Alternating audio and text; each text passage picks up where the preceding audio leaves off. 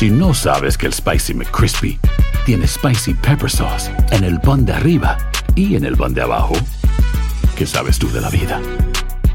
Para, pa, pa, pa. Lucero junto a José Ron protagonizan El Gallo de Oro. Gran estreno miércoles 8 de mayo a las 9 por Univisión. Y de las mejores.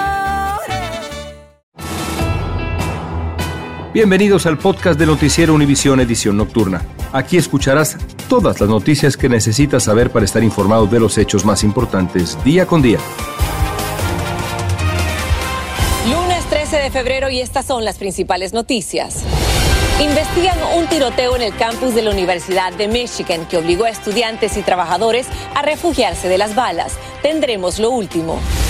Buscan a dos pistoleros que se disparaban de un auto a una camioneta en una autopista de Long Beach, California, causando el pánico entre los demás conductores. Uno lo hacía desde afuera de la ventana del carro al otro vehículo. Un hispano quería ser policía, pero se decepcionó tras recibir una paliza de agentes que lo dejaron seriamente herido y con problemas para caminar. Ahora presentará una demanda por presunto abuso policial.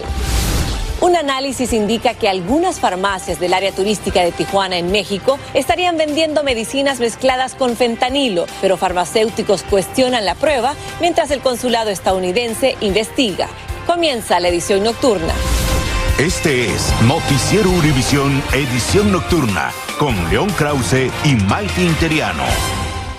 Amigos, muy buenas noches. Antes que nada, Maiti, bienvenida. Es un placer tenerte con nosotros. El placer es mío. Qué Bueno. gusto estar con ustedes. Vamos a comenzar con otro trágico tiroteo masivo que dejó al menos un muerto y varios heridos en el campus de la Universidad Estatal de Michigan. Así es, León. La balacera desató el pánico colectivo entre estudiantes y trabajadores que huían de las balas buscando refugio. Reportes indican que el sospechoso hizo disparos en un salón en el campus. Una hora después se escucharon balazos en el centro deportivo, el gimnasio del lugar. Guillermo González está aquí con nosotros para traernos lo último. Buenas noches, Guillermo, te escuchamos.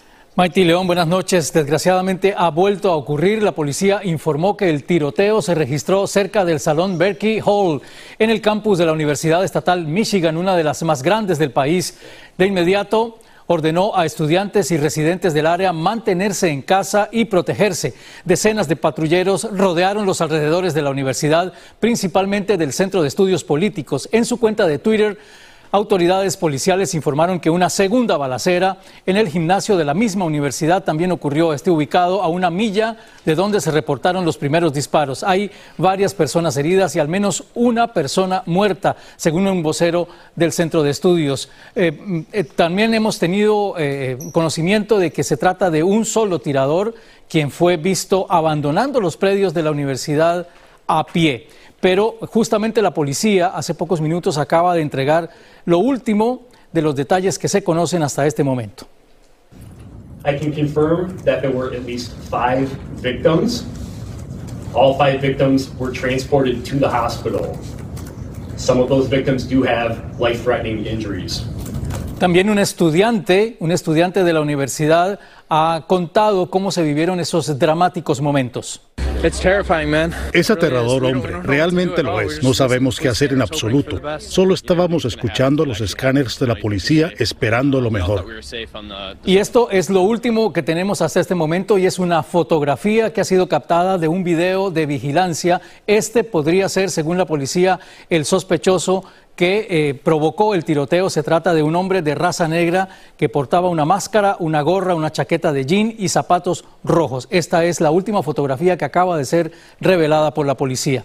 Terrible, pero ha vuelto a pasar. Increíble, pues muchísimas, Guillermo, vamos a estar muy al pendiente y como dijeron las Así es. autoridades a todos los estudiantes, por favor permanecer en sus dormitorios y no acercarse al campus. Y los padres que no vayan, exacto, que no vayan al campus. Absolutamente. Muchísimas gracias, Guillermo.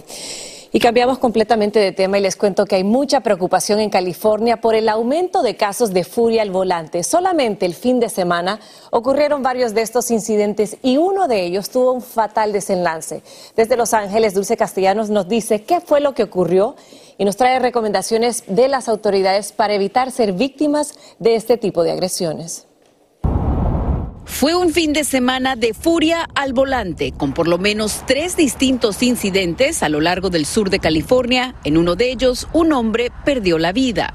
La patrulla de caminos sugiere que los conductores jamás deben responder con violencia. Queremos que estén tranquilos, que llamen al 911 y agarren toda la información que pueden y um, decirle a la operadora lo más que pueden dar, porque es como investigamos el incidente. Luego de una confrontación entre dos conductores en Whittier, uno de ellos sacó una pistola e inició una persecución. Uno de los conductores salió del vehículo y el otro lo atropelló. Conductores como Gabriel dicen que han estado en situaciones peligrosas y la clave fue mantener la calma. Desde que alguien te persigue en el, en el freeway muy pegado porque quiere pasar o te, encuentras con gente al mismo tiempo y te gritan de todo porque ellos quieren, quieren usar ese segundo, ese segundo antes que tú o cuando te persiguen por por este por personas que están peleando. En Long Beach un tiroteo fue captado en video entre dos vehículos en movimiento en una autopista. Y este fue el desenlace en Upland, en el cual el conductor admitió haber instigado el incidente de furia al volante. La semana pasada una mujer fue captada chocando su vehículo contra múltiples autos estacionados. Casi atropella a un hombre que intentaba detenerla. En enero fue arrestado este hombre que estuvo aterrorizando a los conductores en Los Ángeles durante varias semanas. Qué locura. Ahora, Dulce, ¿qué consecuencias legales puede haber para los conductores que se involucran en estos incidentes de furia al volante? León, muy buenas noches. Las consecuencias pueden ser graves para quienes inicien o respondan con la misma furia al volante si se encuentran involucrados en estas situaciones. La patrulla de caminos advierte que estos incidentes típicamente son investigados por el Estado, pero también podrían ser investigados por las autoridades federales. Pueden enfrentar cargos de hasta un delito mayor. En vivo desde Los Ángeles, regreso con ustedes al estudio. Muchísimas gracias, Dulce, por ese reporte desde California. Les cuento que la policía dijo que arrestó a un hombre que atropelló a varias personas al subirse a una acera en Brooklyn con un camión rentado. El saldo fue de un muerto y siete heridos. La policía dijo que no hay evidencia de que sea un acto terrorista y las autoridades no dieron a conocer el nombre del detenido, pero su hijo lo identificó como Wang Sor y además dijo que tiene problemas mentales. Durante los últimos nueve días las miradas han apuntado hacia el cielo de Norteamérica, esto después de que el 4 de febrero el ejército de Estados Unidos derribara en las costas de Carolina del Sur un gigantesco globo chino, como sabemos, que circuló por el país durante varios días el asunto apenas empezaba porque el viernes pasado la Fuerza Aérea derribó un objeto no identificado en Alaska, muy cerca del Polo Norte. Un día después, un segundo artefacto fue derribado en el territorio Yukon, allá en Canadá, y ayer otro objeto volador no identificado fue abatido por aviones estadounidenses sobre el lago Hurón en Michigan. Autoridades en Washington informaron que estos objetos representaban una amenaza para la aviación comercial y amigos, Nunca pensé que diría esta frase. La Casa Blanca descartó que fueran de origen extraterrestre. Estás escuchando la edición nocturna de Noticiero Univisión.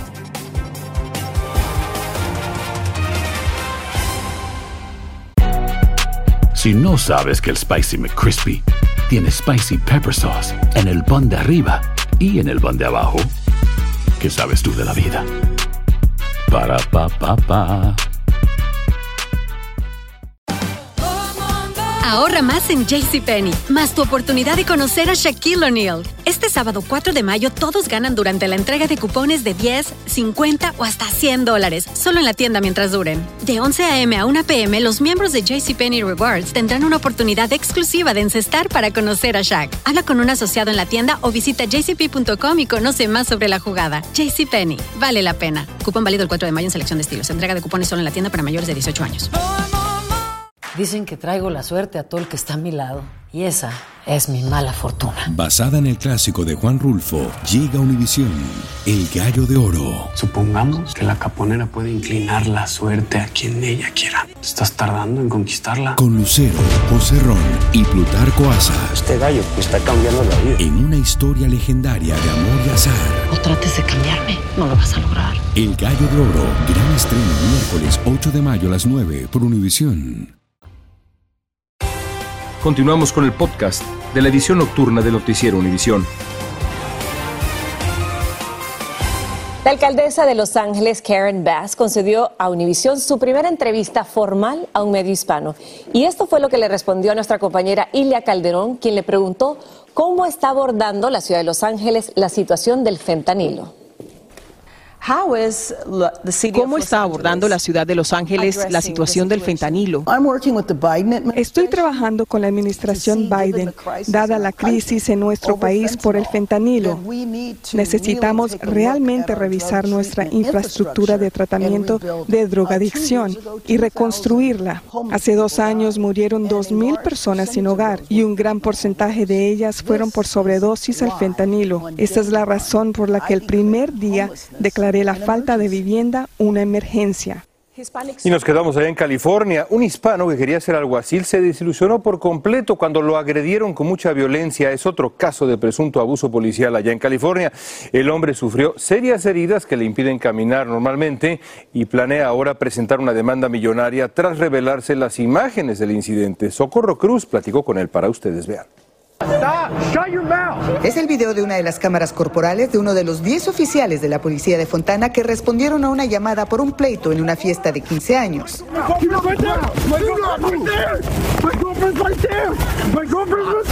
Sucedió hace 11 meses cuando Ariel Alexander Sánchez, quien dice que no estuvo involucrado en el pleito, recibió la golpiza. Los videos muestran cómo uno de los oficiales le golpea la cabeza en repetidas ocasiones. En otro video se ve y se escucha cuando le dislocan el codo del brazo izquierdo. De repente me atacaron y nomás me acuerdo que caí al suelo y me estaba golpeando el cuello, atrás, mi rodilla, mi cabeza. Cuando te estaban golpeando, ¿pensaste que ibas a morir? Sí, yo pensé que cuando me, cuando me tumbaron, yo nomás me acuerdo mirar algo blanco, algo luz, y luego pues regresé. Yo pensé que iba a ser otra víctima de que no, no, iba a sobrevivir y contar mi historia. Lo más traumático para Ariel fue darse cuenta de que después de la golpiza necesitaba una cirugía mayor en la pierna derecha, ya que el fémur y la patela fueron fracturados en varias partes. Sus sueños de ser policía del alguacil de San Bernardino se desvanecieron. Él no volvió a caminar normal y hasta la fecha no puede correr y necesitará otra cirugía para reemplazar la rodilla. Toda de mi vida estaba estudiando um, para ser sheriff, pues gané mi bachillerato, gané mi maestría en, en um, public safety. Estaba voluntariamente con el San Bernardino Sheriff's Department. Um, donde estaba aprendiendo todo el proceso. Los abogados de Ariel dicen que los reportes policiales informan que su cliente fue arrestado por resistirse y aparece como víctima el policía Brandon Nicely. No podemos dar comentario en este caso porque uh, el caso eh, en ese momento está en litigio. El abogado Muñoz dice que los policías que participaron en este incidente no fueron retirados de sus puestos, tampoco investigados. Asegura que él entablará la demanda la próxima semana buscando una indemnización para su cliente de 100 millones de dólares. En la ciudad de Fontana, California, Socorro Cruz, Univisión. Muchísimas gracias, Socorro. Y el superintendente de un distrito escolar de Nueva Jersey renunció a su cargo tras el suicidio de una alumna que había sido golpeada brutalmente por otras estudiantes en medio de burlas y acoso. El video de la golpiza de Adriana Kutch circuló por internet generando indignación y críticas al superintendente por el mal manejo del caso. El padre de la víctima dijo que su hija fue golpeada 30 veces en el cuello y la espalda. Y precisamente el aumento de casos de bullying o acoso en las escuelas, expertos ofrecen los siguientes consejos a todos los padres de familia. Ante cualquier indicio de que su hijo sea víctima de bullying, se les recomienda actuar de inmediato. Otro punto importante es alzar la voz, denunciarlo a las autoridades de la escuela e insistir hasta que, hasta que se tomen medidas pertinentes. Se recomienda también una muy buena comunicación con sus hijos para que ellos tengan la confianza de contarle lo que les está ocurriendo. Y por último, y muy importante también, mantener en alto la autoestima de sus hijos. La manera como los cárteles mexicanos están traficando fentanilo hacia Estados Unidos es un peligro que está creciendo. Mientras aquí siguen aumentando las sobredosis entre los jóvenes, en Tijuana hay alerta por un análisis reciente que sugiere que algunas farmacias estarían vendiendo medicina mezclada con fentanilo y metanfetaminos. Pero Jorge Fregoso encontró que los encargados de farmacias allá rechazan esa prueba. Jorge habló con algunos de ellos. Un análisis realizado por la Universidad de California en Los Ángeles, UCLA, indica que algunas farmacias ubicadas en plazas o zonas turísticas de Tijuana, México, estarían comercializando ciertos medicamentos contaminados con fentanilo y metanfetamina. Según la investigación, se reveló que el 71% de 17 píldoras analizadas dieron positivo a estos narcóticos, algo que autoridades de este lado de la frontera ponen en duda. Psicodona pues es un eh, analgésico narcótico, un opiáceo sintético, esa es la gran realidad. Pero tanto así como que traiga fentanilo mm, en un medicamento de patente, o sea, autorizado por KFP sería difícil. Los farmacéuticos ponen en tela de juicio el estudio. Dicen que difícilmente podrían comercializar ese tipo de drogas haciéndolas pasar por medicamentos. Si la dejan a, a la deriva, ¿no? Pues pudiera ser una situación, si no inventada, pues, eh, pues basada en supuestos, ¿no? David está en Tijuana, viajó desde Monterrey, California. Dice que cuando visita esta frontera, aprovecha para ver al médico y compra los medicamentos. Dice estar preocupado por esta alerta. Puede afectar a personas que pues que no, no estén, ¿cómo se llama?, documentadas acerca del caso y que no sepan lo que están ingiriendo y pueden este, pues pueden afectar su salud y terminar con su vida. Representantes consulares de Estados Unidos en Tijuana dicen que desde la embajada les han solicitado investigar el tema, aunque aún no tienen resultados que trabajo con, con, mi equipo para entender mejor cuál es la situación, si es real, si es un problema real o si es algo eh, que, que en realidad no existe. Autoridades locales de salud no han emitido ningún tipo de opinión. Para muchos esta situación es preocupante, sobre todo para los servidores turísticos, ya que se podría ahuyentar a aquellos visitantes que vienen particularmente a servicios médicos a esta frontera. En Tijuana, México, Jorge Fregoso, Univision. Las estadísticas son impresionantes. Más de 400 mil menores migrantes han cruzado la frontera de Estados Unidos sin sus padres desde el 2003. Y en el 2021 logré conocer a uno de ellos, a Snyder, quien hizo un largo recorrido desde Honduras hasta Estados Unidos para reencontrarse con su madre. ¿Cómo es su vida ahora en Estados Unidos? Casi dos años después nos volvimos a encontrar.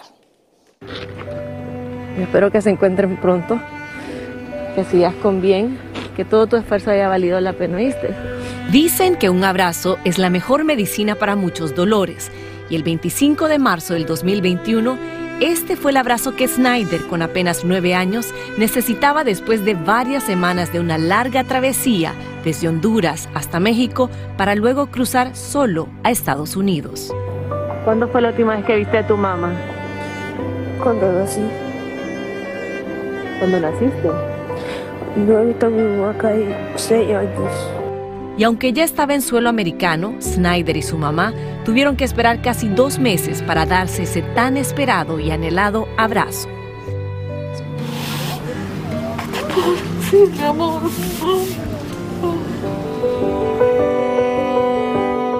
Ahora, casi dos años después de ese primer encuentro en Peñitas, Texas, me volví a reencontrar con Snyder. Yo estoy feliz de verte.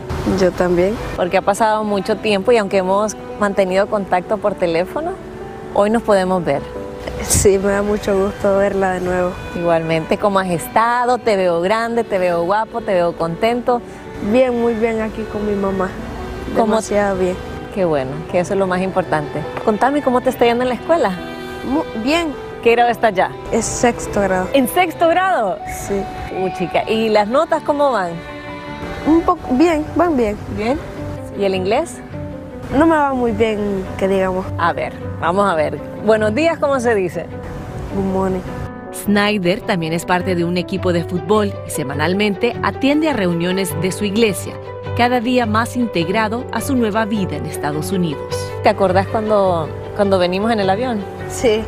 Fue la primera vez que me monté en uno y vi uno de, de cerca. Ya.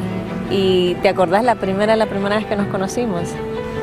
Fue la vez que usted estaba pasando y yo choqué con usted por accidente. ¿Te acordás que yo estaba trabajando, estaba con mi micrófono, verdad?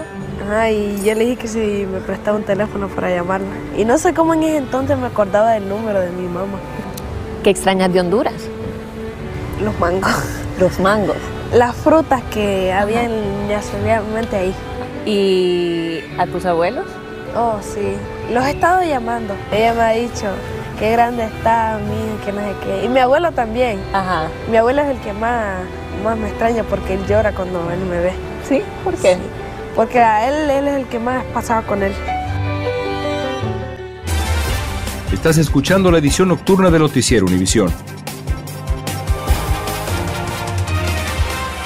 La Fiscalía del Estado de Jalisco en México busca a un hombre sospechoso de asesinar a su hermano que era sacerdote del Valle de Guadalupe.